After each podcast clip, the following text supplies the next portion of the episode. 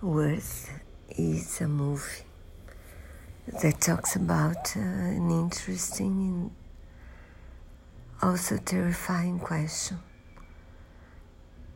because it asks us how much does a life is valued, how much a life is worth.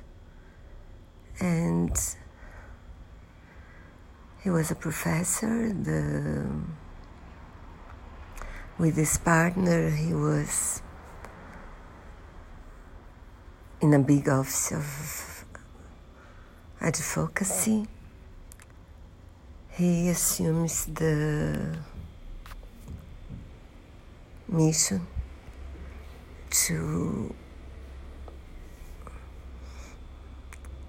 to make at least 8% of the families involved in the in 9-11 loss of lives he, in two years. And at the beginning he knew the math. He made a proposition, but the, each family had a story. Each family had needs, and the math wasn't enough, so he had to start looking it all, all over again. Or he wouldn't succeed, they wouldn't succeed. And I love the film.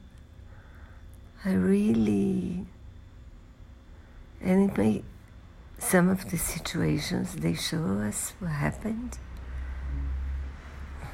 I don't know how much, how many of the families are true.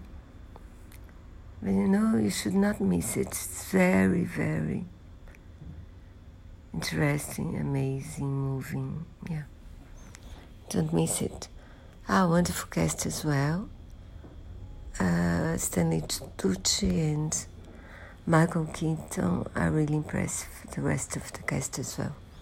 So, an important movie, I think.